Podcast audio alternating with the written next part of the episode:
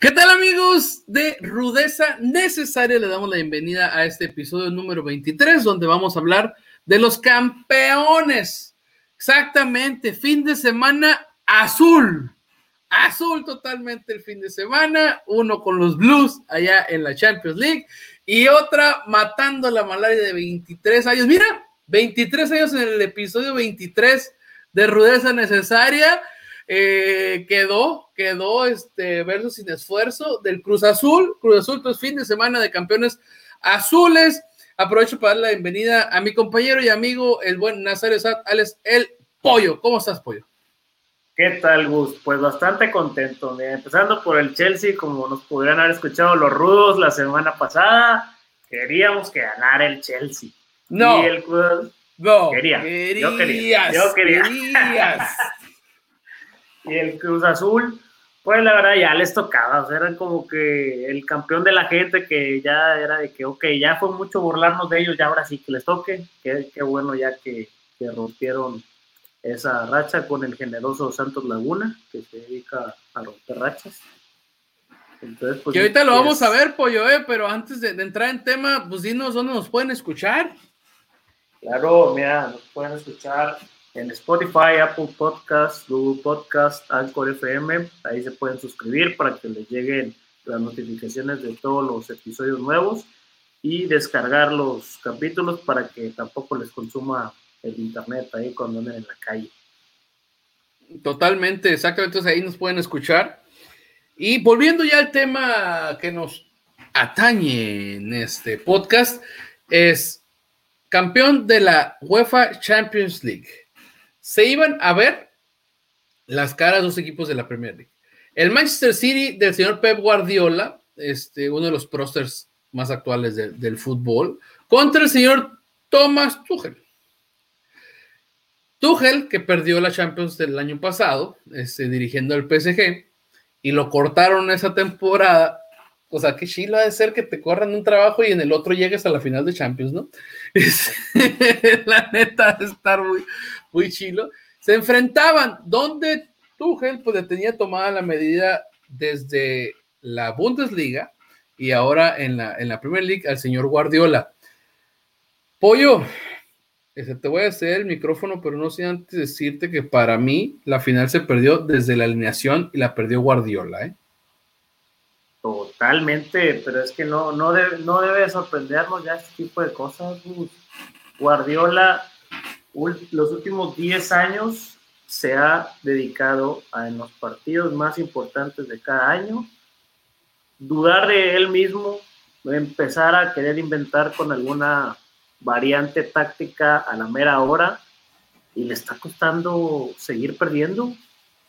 O fue lo mismo otra vez este, ahora que jugó sin Rodri, sin Fernandinho, sin delantero, o sea, las, tan- es tan inteligente Guardiola que creo que a veces él mismo piensa de más. Entonces se complica él solo. Y lo vimos el sábado. Entonces, pues ya, pues, si llevas 10 años, más de 1.500 millones de euros gastados entre Bayern Múnich y Manchester City, y no has ganado el objetivo prioritario, pues no, no está tan bien la cosa.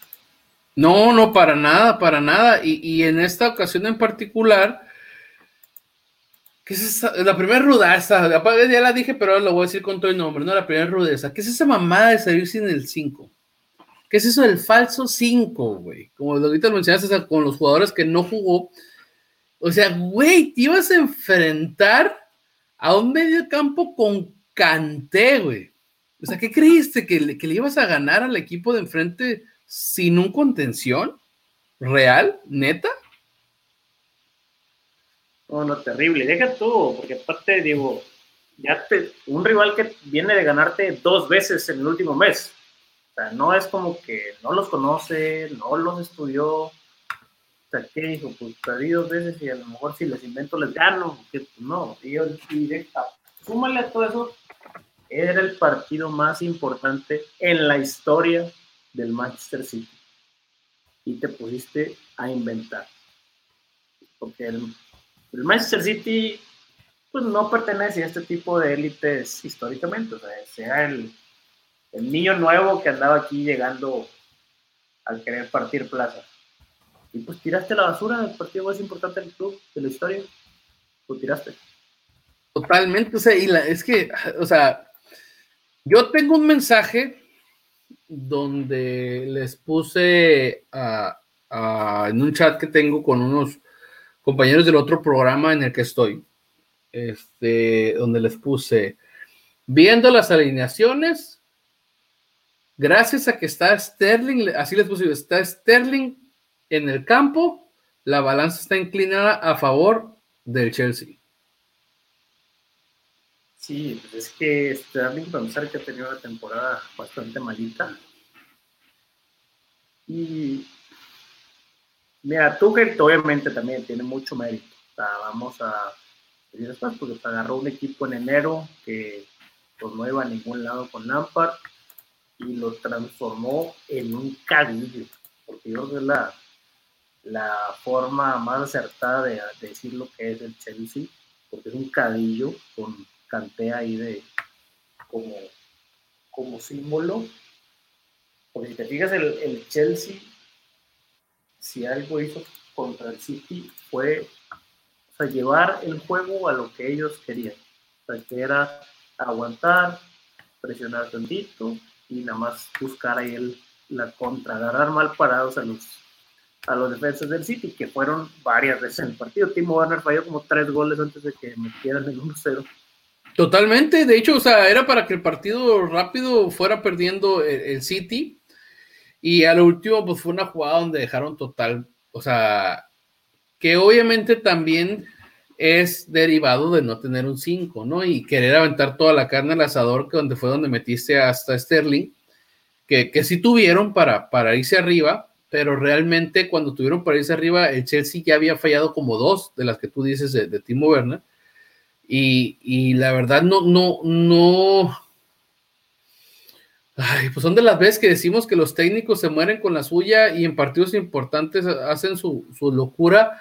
Y Guardiola, aunque tuvieran muchos recambios, no quiso cambiar, no quiso este, modificar este, en, en el primer tiempo. Cuando veía que el Chelsea, siendo un Chelsea pues no, pues no tan ofensivo, siempre y cuando, cuando te está cazando, estaba encima de ti, estaba encima de ti, entonces no, no, no entiendo, o sea, no es como que sea tan sencillo decir, ah, pues es que si no la gano ahorita, pues la gano el siguiente año, ¿no? Es súper complicado llegar a la final de Champions y como tú mencionas, ser el partido más importante en la historia de la franquicia, del Manchester City. Y tú mismo lo tiraste a la basura. O sea, yo, yo en lo personal, si fuera en Manchester City, me sentara y me pusiera a plantearme el sentido de qué es lo que quiero. Quiero seguir dominando más Inglaterra, me quedo con el técnico. Quiero ganar Europa, ese tipo de errores yo no los puedo permitir. Deja tú permitir, porque también recordemos que Guardiola lo, lo hace público, mucho, cada que puede a él lo que le importa son las ligas y la Champions League no le interesa. Ya sea forma de, excusarse porque lleva 10 años que no, que no la gana o porque realmente pues, no le interesa porque pues, son torneos donde entran otro tipo de planteamientos. Lo que él se le da muy bien es ser un equipo muy regular que al final del año pues gana. Pero aquí pues ya entran otras cuestiones en los partidos de, de vida o muerte, en los que varios técnicos ya le han pasado por, por arriba con, con, cierta facilidad. Porque el, sábado el Chelsea no sufrió. No, no lo vimos, no vimos a Eduard Mendy sacar balones por todos lados. Realmente no, no se sintió ese agobio de, de que les, está, estuvieran apedreando el rancho ni nada. Al contrario, supieron llevar el trámite del partido muy, muy serenos. Entonces, como tú dices, el City sí se tiene que replantear ciertas cosas, porque si el objetivo es ganar la Champions, por ahí no va la cosa. porque además Guardiola no le gusta tener figuras mundiales, que son los que te suelen sacar estos partidos, entonces pues no vas a tener un Haaland, un Mbappé, porque pues vas a tener que seguir dependiendo de los joven y con, la, y con, la, noticia que sale hoy, pues ya totalmente matamos la ilusión de que Messi se encuentre, se reencuentre con, con Pep Guardiola. Entonces, o sea, Messi se va a quedar en el Barcelona y no va a llegar al equipo de, de, Pep Guardiola. Entonces, o sea, sí hay algo que se deben de, preguntar aquí y, ver qué onda, ¿no? Porque sí, sí es complicado esta, esta parte de lo que pasó el fin de semana. Y ahora pasemos al honor a que honor merece. El Chelsea, la neta, eh, bien me, hicieron un comentario el fin de semana, ¿por qué está Havers y por qué no está Pulisic, no? Sí, pues ahí lo vimos, digo, al final del día Havertz es el, jugador más caro de la historia del Chelsea. Se lo preguntaron después del partido, ¿cómo te sientes de que seas el jugador más caro de la historia del club? Pero pues al final del día dijo, ganamos la Champions League, ya con eso se, se resume todo y toda la deuda posible queda saldada, porque fue su primer gol en la Champions. Ahí con el, con el Chelsea, buen, buen día para, para anotar. Pero sí, es. Mira, con el tema del Chelsea, yo iría desde un poco más atrás, cuando lo sancionan de no fichar. Que tienen que jugársela con jóvenes, que ahí sí tienes tú su, su crédito Lampard, porque pues los Mason Mount, los Rich James, los Demi Adam, todos se desarrollaron jugando en la élite de la Premier por necesidad, porque antes el Chelsea nunca los hubiera puesto a jugar. Y se le armó una base de jóvenes muy buena.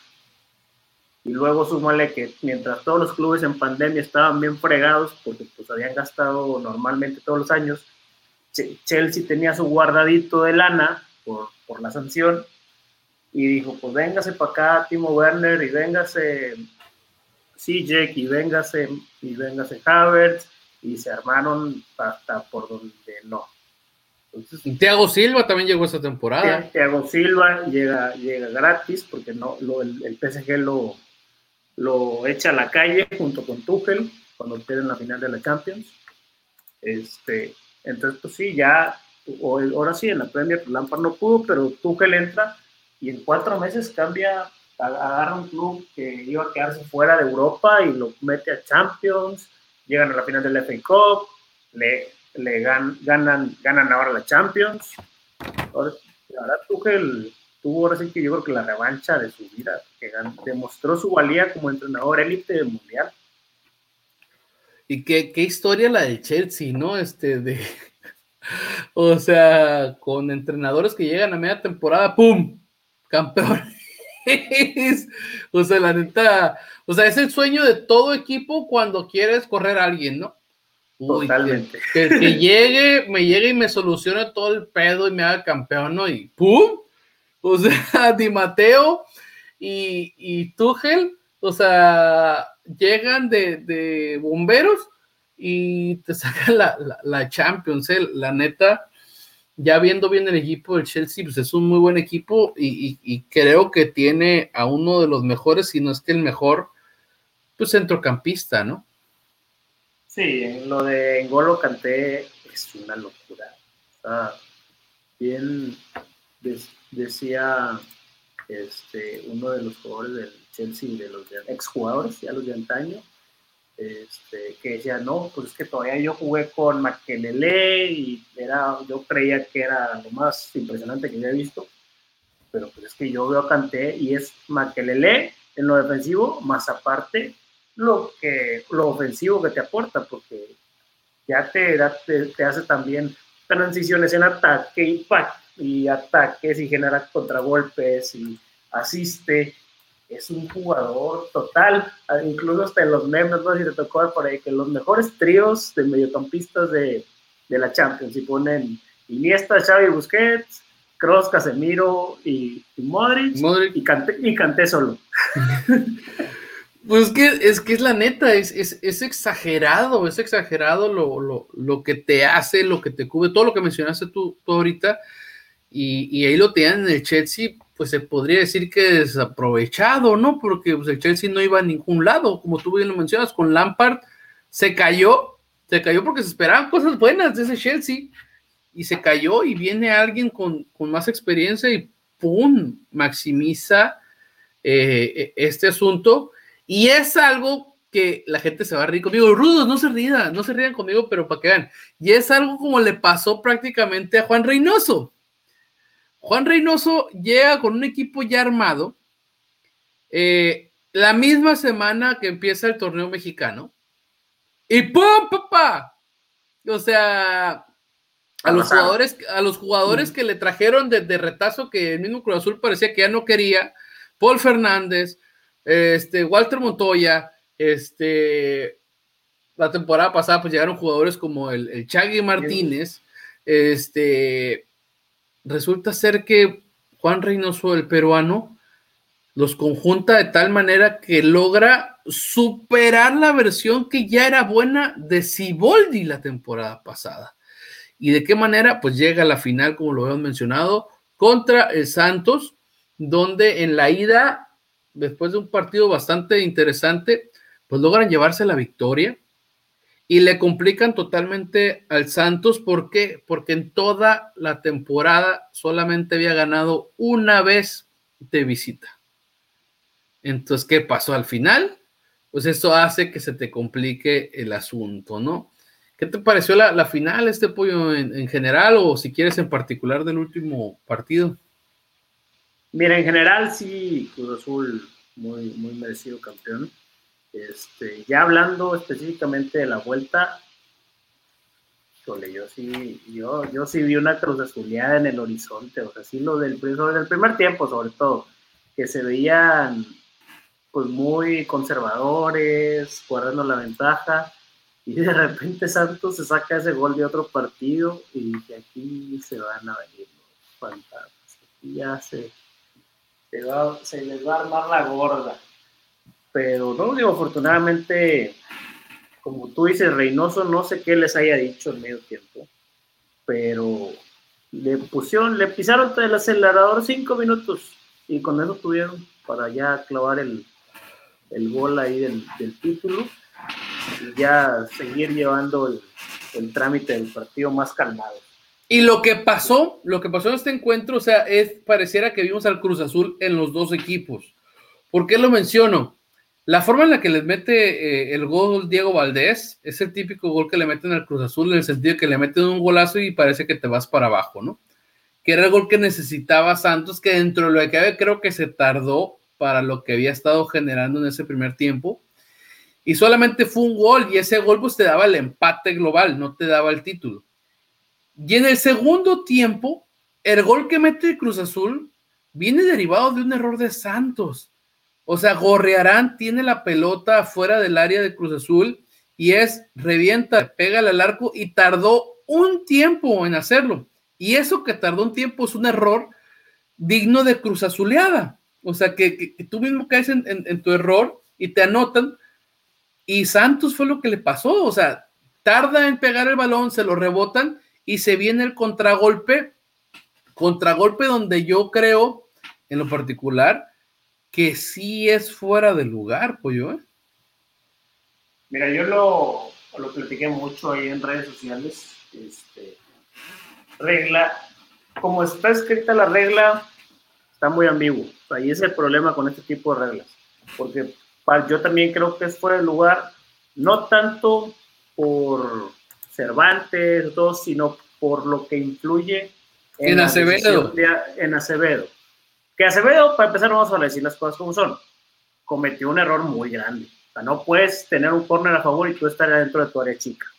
Como portero no, tienes que estar mucho más adelantado. la, la, jugada de haber comenzado y Acevedo tenía que estar en el punto de penal como mínimo, lo que le hubiera dado margen de, de cortar la jugada sin problemas, independientemente del fuera de lugar o no. Este, pero Totalmente. ya entrando en la materia de la jugada, Sí, yo creo que al Acevedo ver que vienen dos jugadores, de hecho, por ahí le subí en redes sociales una foto y una toma de que son dos segundos que él aguanta la salida, o sea, ya los ve a los dos viniendo, da un paso hacia adelante, pero, pero no hace el sprint directo, porque no sabe hasta que cabeza, hasta que es, hasta que ve ya muy claro que va a ser el cabecita Rodríguez, ahí es cuando sale a la, la chica. Entonces, claro que tiene un, un rol ahí Paul Fernández, aunque pues digan que no, o que reglamentariamente pues no esté tal cual especificado así. y se vuelva algo de especulación, que es lo que yo creo que... Sí, pues que yo, tengo entendido que la regla simplificada es intervenga en la jugada o mosquee en la jugada, estando en posición este que te inhabilita, ¿no? Entonces, para mí... Que lo, que lo que dicen es, o sea, bueno, de lo que vi ahí de expertos que no son mexicanos, de la regla que les preguntaron, que dicen es que no hay tanta bronca porque no le estorba su campo de visión a Acevedo, pero pues no toman en cuenta que pues, Acevedo tiene que ver si son dos jugadores o uno. Sí, pues sí. Si es uno, pues sales como loco, pero si son dos, pues no puedes salir y, otorgarle que se abran entre ellos dos y pues le pasa uno el balón al otro, ¿no? Entonces, para mí eso es lo que termina influyendo pero que al final del día todo viene derivado de, pues, de la regada de Gorrearán y como tú mencionas, la segunda regada de Acevedo en no haber estado pues más afuera del arco, ¿no? No metido en, el arco. Entonces, eh, termina cayendo ese gol que realmente termina matando al, Santos. ¿eh? Yo ya no le vi nada después de ahí. Ya en, en el 93, cuando veo que Acevedo va a rematar al área, al, tiro de esquina, ahí sí dije que se que se repitan. y ya, ya, andaba cabeceando, ¿eh? ya andaba ahí. Yo, Corona le saca el, le descuelga el centro a Penitos, pero hubiera estado muy, muy divertido. Sí, o sea, sí le llegó, le iba a llegar la, la, la, la pelota, este, pues sí intentó cabecear, pero el último terminó cabeceando a este a Corona, ¿no? A Corona que por fin, por fin, no nomás este se, se, muere esta mala racha de sequía en Cruz Azul, sino para otros jugadores como José de Jesús Corona, que él ya llevaba varias finales, no solamente con Cruz Azul, y no podía levantar el título de liga. Y creo que cuando ya todo el mundo lo estábamos retirando, tuvo un excelente torneo. ¿eh? Sí, no, totalmente. Y si recuerdas que en el capítulo anterior mencionamos que se podía definir por la portería la final, y, sí tuvo que ver, digo, Corona muy, muy sobrio, muy sereno, este, va atajando lo atajable, y acá se ve regando el, el, tepache. Y la verdad me da gusto por Corona, digo, ha perdido un montón de finales, pero tiene dos de los títulos más complicados que se pueden ganar, que pues es el oro olímpico y ganar una final con Cruz Hoy, sí, sí. Este, entonces, sí, sí, a gusto por él, ya si se pudiera hasta, hasta retirar así. Y también el, el Cata Domínguez, que no sé si recuerdas que Javier Aquino se burló públicamente de él en, un partido, en la final de la Copa GNP. Este, y pues mira ahora dónde está cada uno, uno campeón de todo y aquí no, no ha vuelto ni a poder meter un gol ya ni juega prácticamente. Se menciona que le van a dar salida en, en Tigres, ¿no? Este, vamos a ver qué, qué termina esa situación. Pero enhorabuena para los cementeros, para los casolinos rudos cementeros que nos estén escuchando. Se armó chilo el pachangón en diferentes ciudades. ¿eh? En la mía, en la mía sí se fueron a, festejar cohetes y todo el asunto, este, tronaron en, ese día. Y, y, fíjate que las tomas que vi en el estadio, y sobre todo la narración de Paco Villa este, demuestra el, sentimiento que tienen reprimido una, una afición sincera, ¿eh? Sí, totalmente. Y acá en, en, mi ciudad también se armó ahí en el, en el centro de la ciudad. Luego también vi que en Monterrey, en la Macroplaza, pues casi como si hubieran ganado algunos de los equipos locales, un, mundo de, un montón de gente. Este, entonces que te da una idea de lo que realmente es Cruz Azul. Cruz Azul es un equipo grande que estaba pues en el olvido y que la misión, como tú dices, traía ahogado ese, ese grito tan profundo de campeones que, que necesitaba ya, ya sacar. Y la narración de Paco Villa es una muestra de ello. O sea, era, si querías ver la final tenías que verla con el Cruz Azulino Paco Villa. Ya sea fuera ganar o no perdiera, pero pues era donde ibas a ver un sentimiento más natural y una narración más emocional. Sí, la neta, y, les recomiendo que busquen en redes sociales ese video de tu DN tras bambalinas de cómo narra Paco Villa y cómo se para, cómo se mueve y dentro de lo que cabe hasta mantiene el profesionalismo, ¿eh? O sea, no sé cómo le hizo para aguantar y no volverse más loco en esa transmisión, pues. Sí, no, hasta que aguantar por la lágrima, porque ya es el, ya, bueno, aquí ya puede soltar hasta el llanto por el, por el título. Fíjate, no quería pasar tampoco sin comentar al, al Chaquito Jiménez, que su entrada en la final, a lo mejor anduvo sin puntería, pero sí revolucionó un poco el equipo y le puso hielo cuando se lo tuvo que poner. O sea, cuando ahí hace que Doria pierda la cabeza y empiecen ahí los, los empujones total eh, y Santos perdió prácticamente todo el tiempo de compensación. O sea, como buen veterano, el, el muchachito de 19 años puso el juego en la congeladora. Total, totalmente. Y al último defendió a su técnico, ¿eh? Defendió a, su técnico. Y, dicen, dicen que, que el señor Santiago Jiménez le dijo a su papá, ¿ves que no era tan difícil? rapidito, así como digo, tiene el, el Shaggy, no, pues a mí no me tomó tanto tiempo, ya al lado del conejo Pérez. ¿Cómo le digo? Ahora cabrón, o cállate cabrón, no, no, se, no se burle, cabrón. Ay, mi Chagui, yo soy de Chagui Martínez toda la vida. Este, campeón, campeón del fútbol mexicano, este, y sí jugó, y sí jugó varios partidos, y sí jugó la final. Este, contemplado en el esquema de, Reynoso. Y para cerrar este programa, honor a quien honor merece, un aplauso al señor Juan Reynoso por el siguiente día haber ido con el señor que lo trajo a México, el Ojitos Mesa Enrique, el Ojitos Mesa Apoyo, y le llevó su medalla.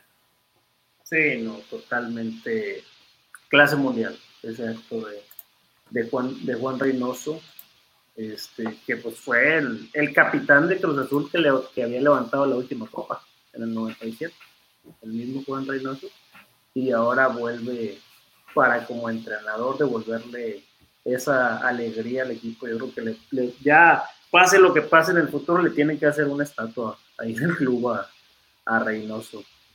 No, totalmente, porque, o sea, campeón como jugador, campeón como entrenador, matador de, esa mala racha, y de qué forma, o sea, primer lugar general, este... Mejor defensa, mejor ataque, más ganado de visita, todo. O sea, un torneo Y empezando con dos, con un, un empate y una derrota o con dos derrotas, ¿eh? entonces, a partir de la jornada 3 ya no soltó este, el acelerador y Felicidades al Cruz Azul. Pollo, pues nos pedimos del episodio número 23 de Rudeza Necesaria. Sí, nos pedimos hoy a los rudos. Dio gusto hoy hablar de, dos grandes campeones del Gran Chelsea y, del, y del Cruz Azul. Ahí estaremos, ahí nos pueden contactar por redes sociales, en Twitter en arroba necesaria rudeza, también arroba apoyo hasta 12 y al buen Gus en arroba Gus-ISN para cualquier cuestión del, capítulo que quieran ver. Le voy a mandar un saludo al buen Talas, que es cruz azulino de hueso azul. Y él sí la sufrió como pocos y hasta el 90 decía, no, hasta que pite, hasta que pite, hasta que pite. No, es que ya les ha pasado. Y no era como que tuvieran una ventaja de dos, tres goles, como para decir, este, estamos un poquito más calmados, ¿no? Entonces, era un solo gol lo que lo separaba del tiempo extra.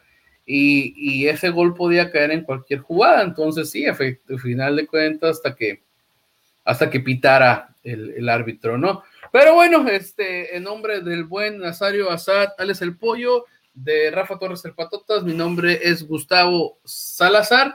Y esto fue rudeza necesaria. Adiós.